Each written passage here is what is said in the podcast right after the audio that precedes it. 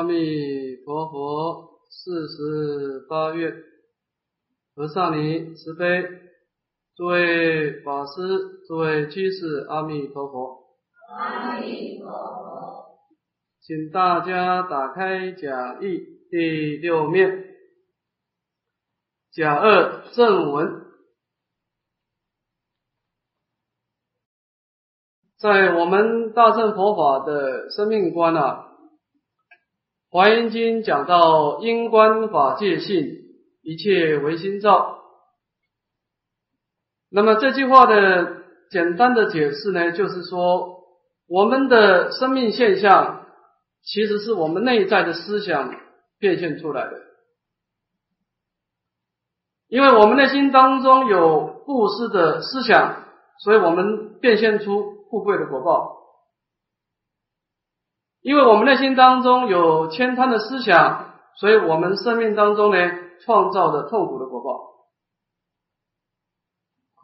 因为我们内心当中经常保持忍辱，所以我们显现出庄严。那么我们意境佛言的时候，经常产生嗔恚，所以我们创造的丑陋。所以从这个观念当中呢来说呢，我们要改造我们的生命。这么最彻底的方式就是改造我们内在的思想。那么在智者大师的《法华贤义》当中呢，要改造思想，就要修习止观。那么智者大师把止观呢分成了三种的方法。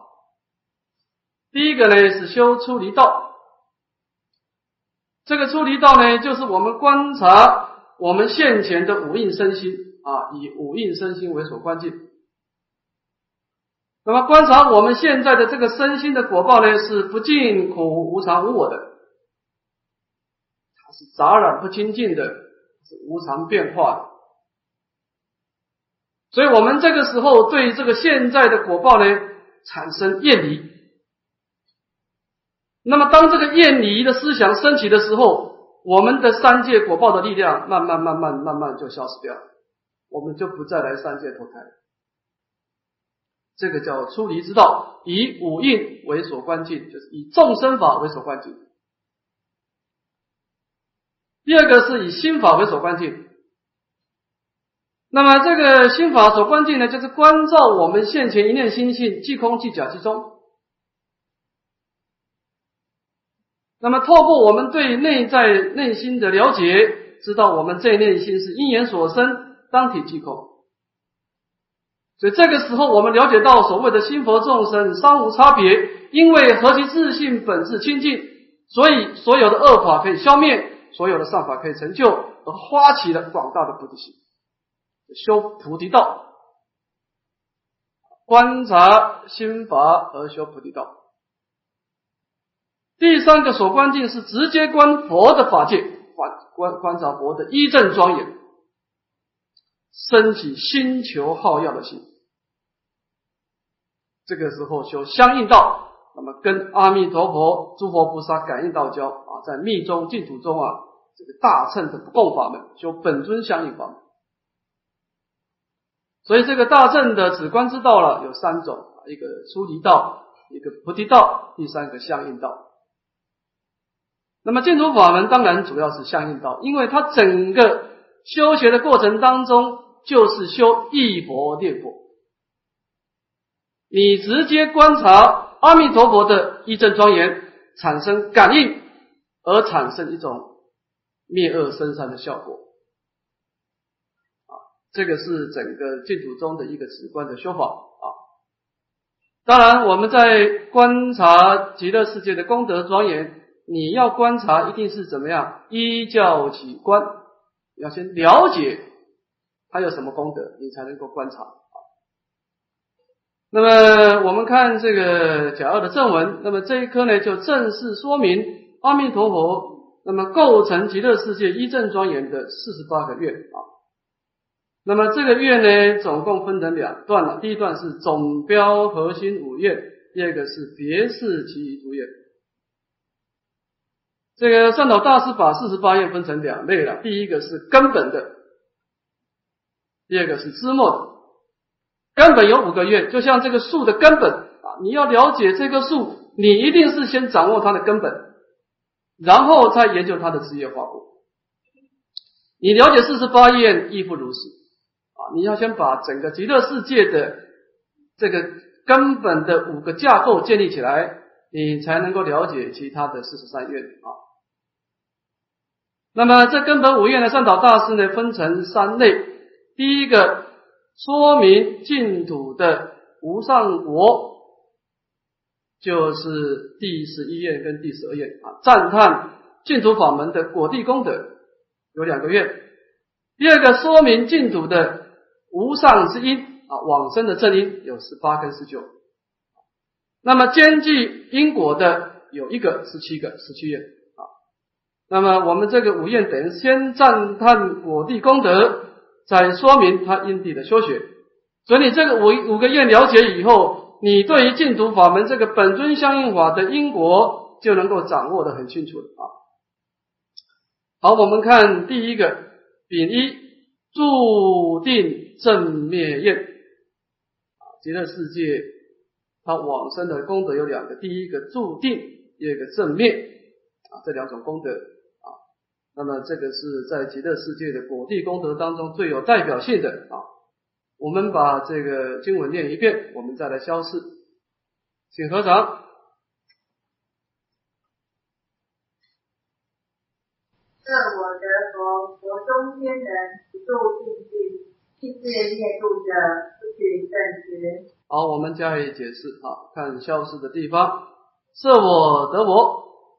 在我成佛的世界当中呢，往生净土的国中的天跟人，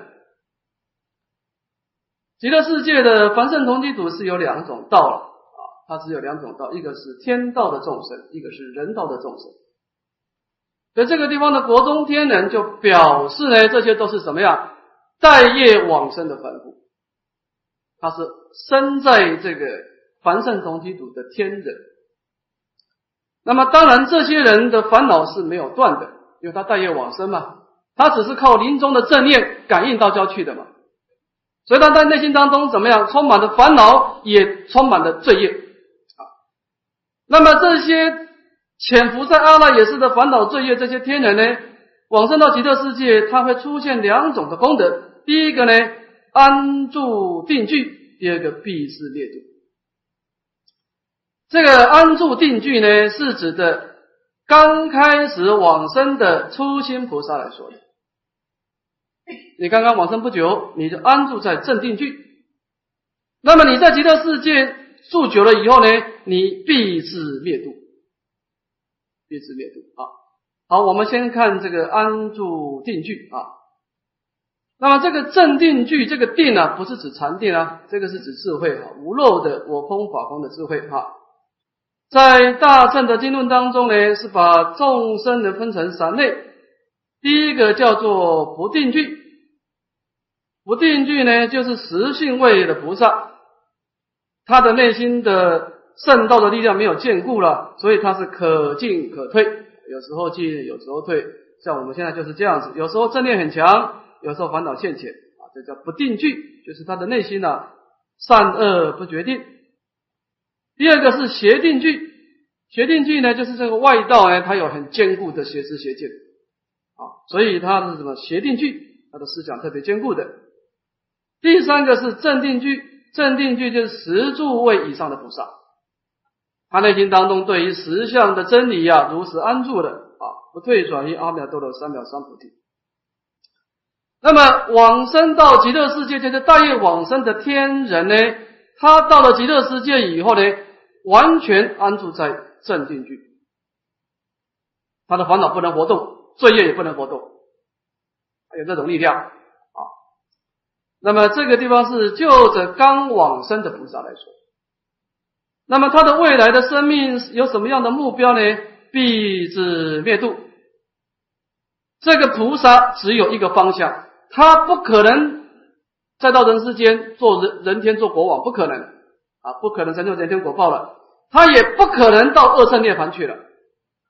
那么这个安住在正定区的菩萨，在极乐世界呢，他的生命当中只有一种情况，就是直接的成就大波涅槃，没有其他的方向。啊，那么这个地方呢，是说明了，假设这两个愿望不成就的话呢，不取正觉。我想我们读《阿弥陀经》呢，有两句话是非常重要的两句核心的思想。第一个。其国众生无有众苦，但受诸乐，是名极乐。极乐世界是一个离苦得乐的世界。第二个，众生生者皆是阿毗跋致。你在这个安乐当中呢，是成就不退转的功德，不退转。这个不退转呢，当然你说对一个入圣位的菩萨影响不大了，但对凡位的菩萨是很严重的一个非常重要的关键。所以，维大师在《弥陀要解》上说啊，极乐世界的仕途当中啊，他觉得长期光净土、这个十报庄严图、方便有余图，他觉得极乐世界这个三图啊，没有什么特别。他说，你要研究极乐世界啊，它最有特色的。最不共于十方佛祖的，就是他的凡圣同居土。凡圣同居土太特别。维维维大师说啊，一切即是，一切皆即非。说极乐世界的人民，他有烦恼，但是安住正定居，他不退转。啊，你说他是圣人，他又是烦恼没有断。你说他凡夫。他又安住正定，他内心当中显现的出一种正念正知的相貌，所以你你没办法判教的啊。那么我维大师说呢，因为在其他的佛土当中呢，凡圣同济土呢，经常有退转的过失。我们的心念是因缘所生法，你为什么会有这个念头呢？是因为有因缘的力量才出现，它不是有自信。我现在问你一个问题，你说你是好人还是坏人？答案只有一个，很难说，很难说嘛。你在什么环境，你就出现什么心情。这个就是这个空中的羽毛，你说这个羽毛是往上飘还是往下坠，很难说嘛。它羽毛不能决定的。那么我们一个自然位的菩萨，要找一个。这个好的环境是很重要，因为我们的心是什么？心随境转，我们控制不了自己。那么极乐世界呢？在净土十一论上说，为什么往生的极乐世界能够成就不退转呢？他是凡夫吗？他有烦恼，他为什么烦恼不活动呢？智者大师说有两个主要因素：第一个，三宝的加持力。三宝的加持力特别强，这个是不共于其他的十方国土的。佛力的加倍，你整天跟阿弥陀佛在一起，你的菩提心特别坚固。第二个法力的加倍，极乐世界的五层呢，有情无情你同宣妙法，你经常听闻佛法，你能够加强观照力。第三个身宝的加持力，你诸善聚会，诸善善人聚会一处。大公师常说的，依众靠众，容易产生正念。那么这种三宝教师当中呢，第二个呢，它是寿命久远，它没有分段生死的障碍。我们一个人呢，换了一个果报，就换了一个想法。这个分段生死很严重。你看，你前生是个男人，你是用男人的思想；你今生变成一个女人，你变成一个女人的思想；你要变成一只蚂蚁，你就变成蚂蚁的思想。这个就是什么呢？这叫做因缘所生法。这个法它不是独立的，它是由因缘创造出来。所以，我们内心当中有很多的烦恼，有很多的善业。那么，在极乐世界呢，烦恼是不能活动，因为它没有活动的空间，它没有那个因缘去刺激。所以，这个地方啊非常重要，一种一种不退转的保证。极乐世界啊，它是怎么样？注定正面。你到了极乐世界。刚开始叫注定，你未来的目标叫做正面，这个是道出了往生极乐世界的真实功德啊。好，我们看第二段的光明无量愿啊。好，我们先念一遍，大家请合掌看经文。这我的光明有限量，大智不告百千亿摩由他诸佛国者，不取正知。好，我们加以消失。在我成佛的世界当中呢，光明，我身上所发出的光明。那么佛陀的光明有两类了啊，第一个是常光，第二个是放光。这个常光呢，就是经常存在的啊。你看，这我们画画画那个佛像啊，佛陀的头顶上有一个像月亮一样的这个圆圆形的，这叫常光啊。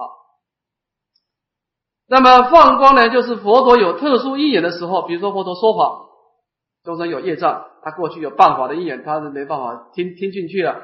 佛陀从啊头顶上，从这个胸前啊，从白毫放光来加持他啊。那么这个地方的光明呢，是指的常光啊，经常性的光明啊。那么释迦牟尼佛的光明是一有许，四十法里。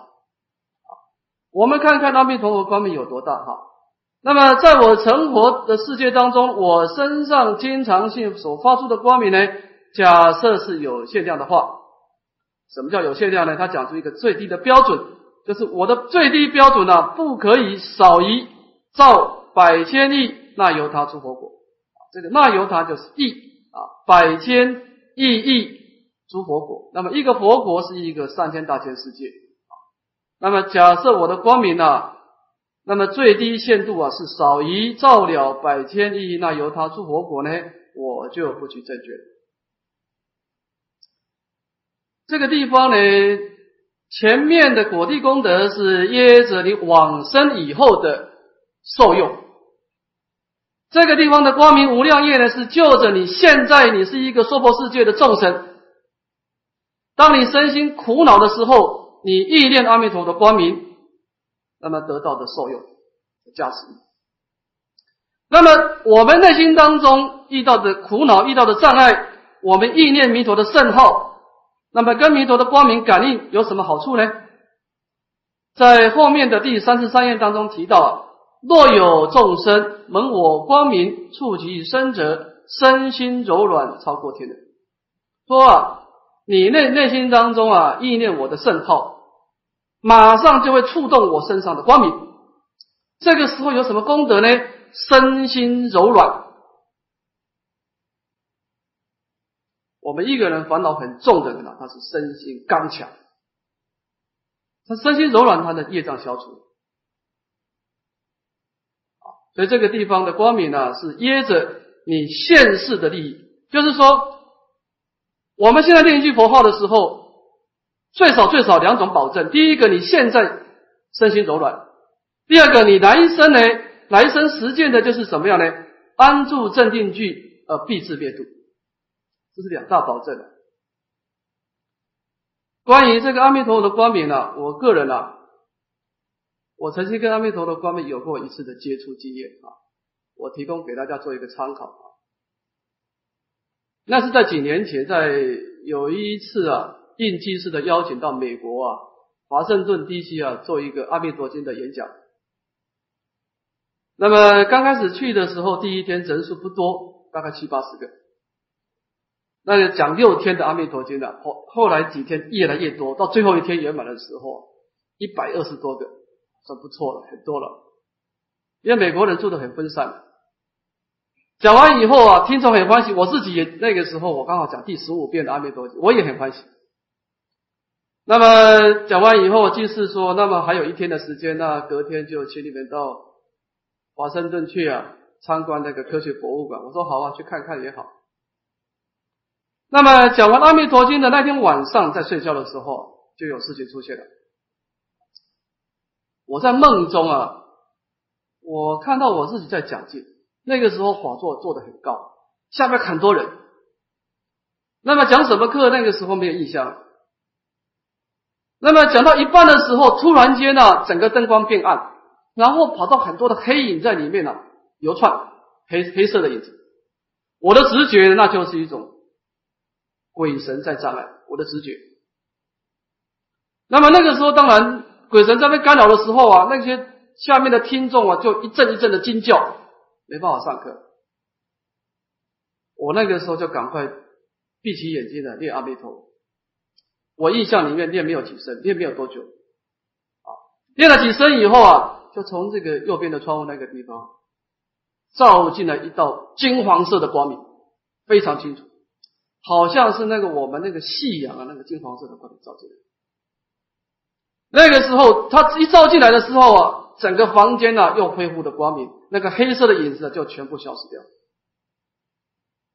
那么整个会场又恢复清净了，我内心当中也感到非常的安乐寂静。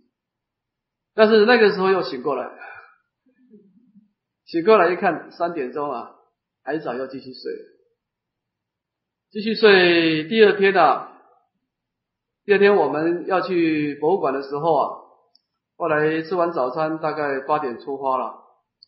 八点出发，那个机师说：“哎，博博博物馆九点才开啊，我们顺路啊，先到那个五角大厦去参观一下。”他说：“好啊，去看看吧。”那么到五角大厦，在那门外那个地方照了几几张相。后来远远远走过一个上尉军官啊，一个老外啊，那请他们帮我合照一张。那有人提议说：“那到我们到里面去看看吧。”后来我我那个时候内心当中就有一种不祥的征兆。我说不要了，呃，快九点了，我们离开这个地方好了，赶快去各博馆。后来大家就接受我的建议啊，我们就上车就走了。我们这个车子开不到五分钟啊，五角大厦就爆炸，整个就是熔烟呐，密布。他们说：“哎，你看。”我们刚刚的去的地方啊，已经熔烟密布了。我们不知道发生什么事。后来到了华盛顿的街道的时候，整个街道管制了。后来事后才知道，有飞机啊，恐怖攻击啊，炸到那个五角大厦，我们逃过了一关呢。我感觉是阿弥陀佛救了我们。那个时候我在梦中见到阿弥陀光明的时候，内心感到真的是那种很安详寂静。其实我们在念阿弥陀佛的时候，即使你没有看到光明，其实你身心当中已经出现光明，这是真的。台大的教授啊，他用那个科学仪器去测试啊，说一个人啊身上的光明本来都很羸弱的，除非你身体很好。但是你他找来那个印度的那个修一家的修行者，他一打坐以后啊，他身上的光明啊非常强。但是一个人如果心中念佛的时候啊，他的光明比那个打坐的光明还强，心中念佛的时候，那个佛力的加倍不可不可思议。那么他的光明哪里来的呢？那么当然是弥陀的摄受啊。所以我们在黑暗当中啊，你不要怕啊。你心中念佛的时候，其实你身上出出现一道光明，而这个光明呢，就是弥陀的加倍。那这个地方呢，是说明极乐世界的两种功德，第一个是往生以后的功德，第二个是先世的功德啊。好，我们看第三段，诸佛称叹愿啊，前面是赞叹果地功德，这个地方是说明极乐世界的赞叹它的因跟果啊，见通因果。好，我们看经文，设我得佛，十方世界无量诸佛。不积之皆称我名者，不取正觉。好，我们加以说明。在我成佛的世界当中呢，有十方的无量的世界，这些世界当中呢，已经成就的无量诸佛。那么这些诸佛呢，必须要做两件事情。第一个要知接，这个知接就是赞叹的意思，他要赞叹。我所成就的果地功德，我们前面说过的啊，它能够不退转，它能够有无量的光明啊，这个是赞叹这个净土的果地功德。第二个称扬我的圣号，这个是赞叹我的因地的修学。也就是说呢，在我成佛了以后呢，我希望十方诸佛呢都来赞叹我的功德，都来称扬我的名号。那么假设不如此的话呢？不取正觉。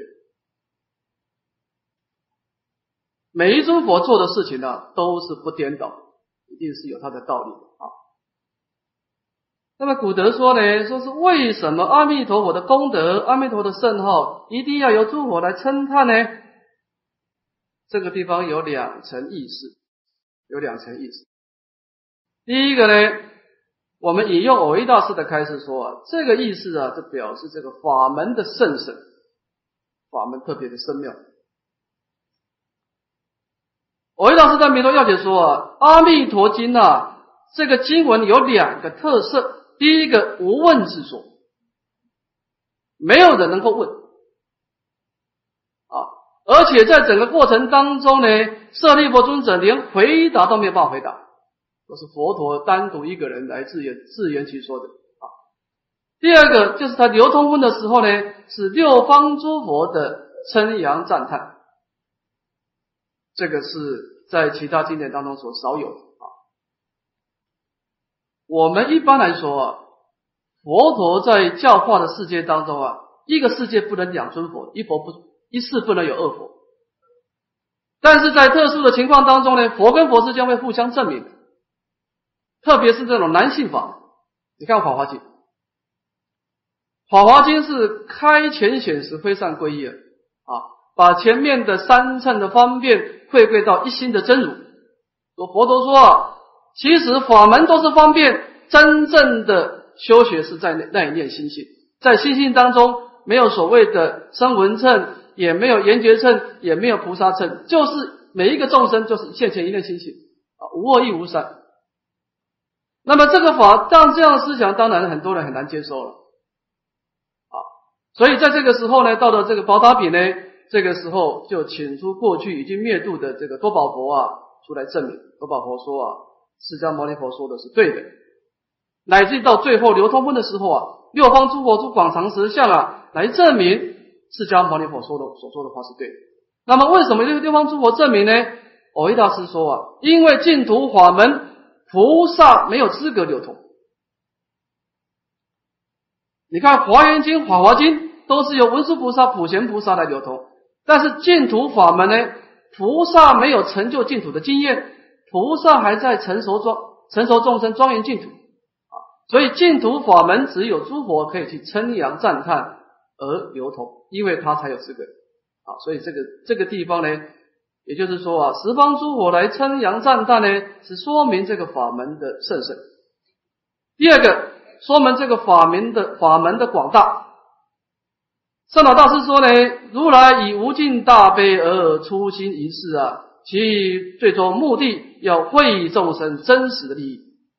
说佛陀是以大悲出世的，而出世的目的是给众生真实的利益呢？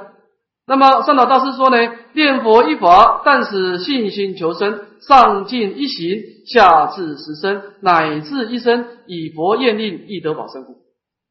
那么给众生最真实的利益，莫过于你告诉他意念阿弥陀佛的圣号，而现身消除罪障。临终往生不退，所以说呢，从这个法门广大当中呢，也值得十方诸佛来称扬赞叹。因为这个法门太普遍了，他不需要鉴别根基的嘛。你看，你修那个唯识观、天台观，他第一个一定要过滤，你这个人是不是通达诸法实相？没有一个史官说是不通达诸法实相可以上路的，不可能，他要。鉴别你是不是大乘严顿种性，只有六佛法门，它是三根普遍，所以它不需要鉴别根基的，没有不用减肥根基，当然十方诸佛就可以普遍的流通了，使得他的弟子广泛的受益。所以这个地方的诸佛称叹呢，就说明了这个法门的甚深跟这个法门的广大啊。那么这个地方是通于因根果啊，称扬阿弥陀佛的因果。这地看第四条，这个地方第四跟第五啊，就是八跟十九啊，这两个业就很重要了啊，跟我们往生很有关系的。这个是往生的正因啊，往生正因当中呢，这个十念必生呢，是为中下根基而发的愿，中下根基，色受中下根基。这个临终接引的第十九页是为了上根基的人画的。我们先看这个第十八页啊，请合掌。我得佛，十方众生是心系了，欲生我国，乃至十念，若不生者，不取正觉，唯夺无命，诽谤正法。好，那么这个愿太重要了。三岛大师说啊，所有的四十八愿呢，以五愿为核心。这五愿当中呢，又以这个愿当愿王，因为只因为有这个愿呢，指令净土法门当中呢，三根普被，立顿全收啊，才能够成立啊，实力这个生死凡夫啊，才能够出离三界火灾了啊。这个业呢，古德的注解很多，我们根据啊最有权威性的。解释第十八页最有代表性的善导大师的注解来加以解释啊。善导大师解释第十八页是出名的啊。那么他的第十八页解释呢，分成三段，叫基行义啊，根基修行跟利益啊。现在看根基，在我成佛的以后呢，他的根基呢，十方众生。那么这以下的修学的因果呢，是摄受哪些人呢？是摄受十方众生。那么圣老大师说，这个十方众生是怎么解释呢？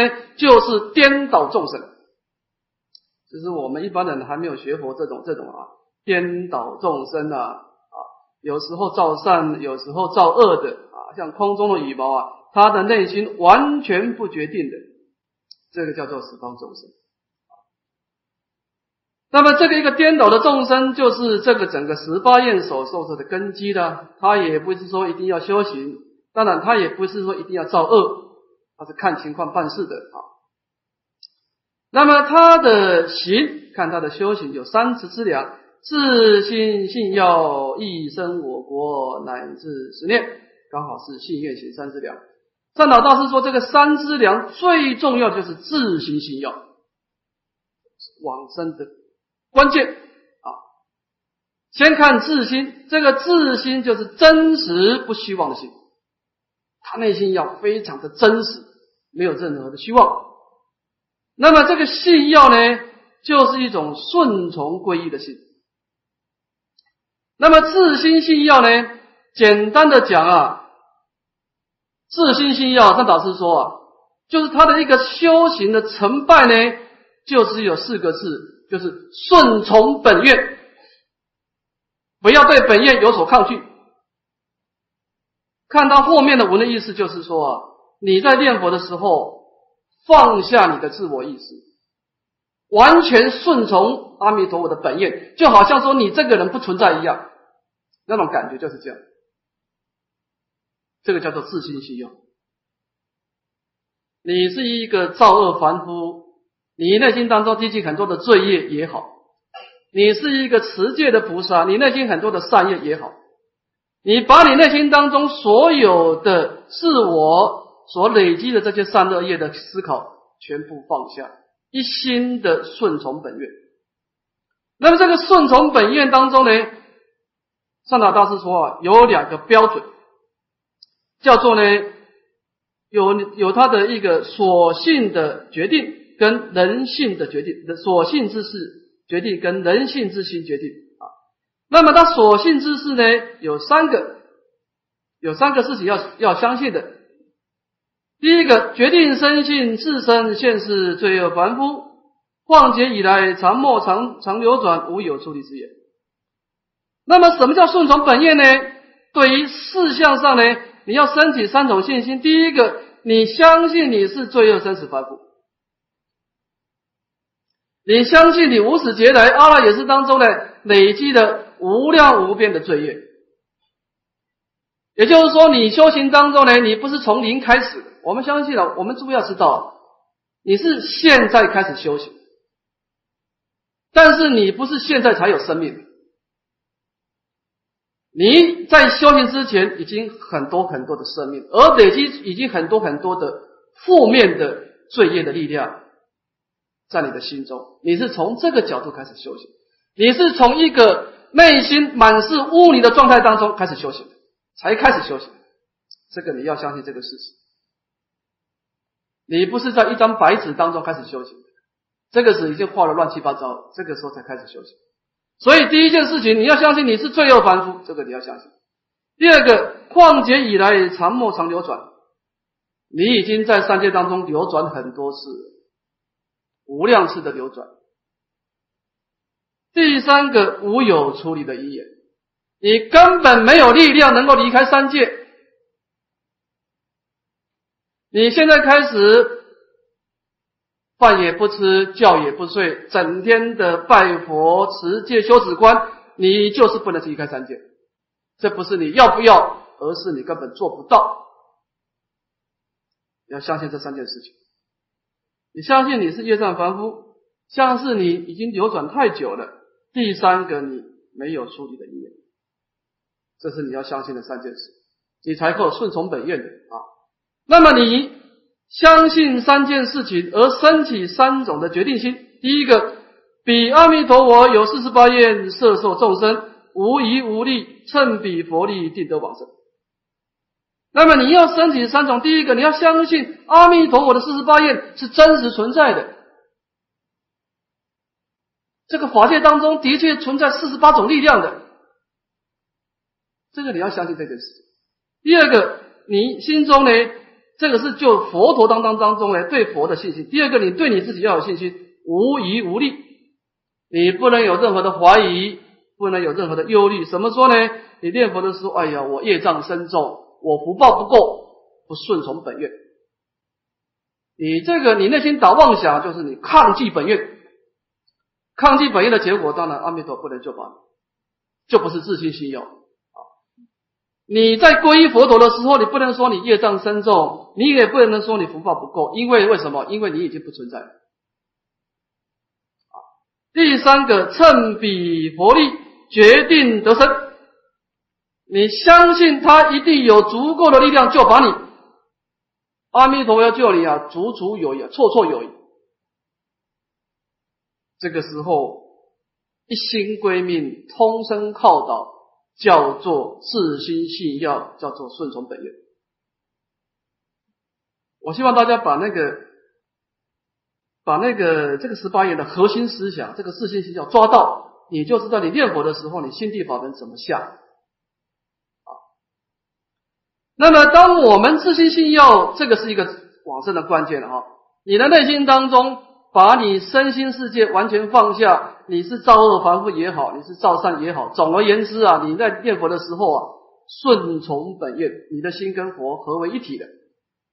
那么合为一体，当然产生很大的加持力呢。你要求什么呢？你不求人天哦，也不求二圣涅槃呢。你要求是怎么样呢？一生我国，我心中顺从本愿以后，我只有一个希望，愿生彼西方安乐国。那么以这种顺从本愿的愿望的这这这种力量呢，在临终呢记足实练。在古德的注解当中呢，大部分的古德都说啊，这个十念就是临终的十句佛号。不过台湾大师解释比较合理，他说啊，不一定要说是十念，反正呢，他在往生论说啊，临命终时相续称念，夜视成饭，不及数目。临命终的时候，你就是相续称念就好了啊，直到你的敬业成就，不要去管他的十念二十念啊。那么你能够记住这三种资粮呢？假设不生则不取正觉啊。这当中为主的两个情况，第一个有重罪的因缘忤逆啊，杀父杀母，杀阿罗汉，出佛身血，破和合身，忤逆的重罪，还有邪见诽谤。大乘正法，这两个是鉴别的啊。那么这个地方呢，就说明了，在往生这个愿后来被历代的祖师公认为往生的最低标准，就是我们讲临终的随念往生，就这个人，他可能是造恶凡夫，临终的时候呢。他听到净土法门以后啊，他做一件事情，顺从本愿，一生我国，然后相续成念佛号，结果就往生。这个是叫做随念往生。好，好，那么我们先休息十分钟啊，待会再把这个业呢做一个总结啊。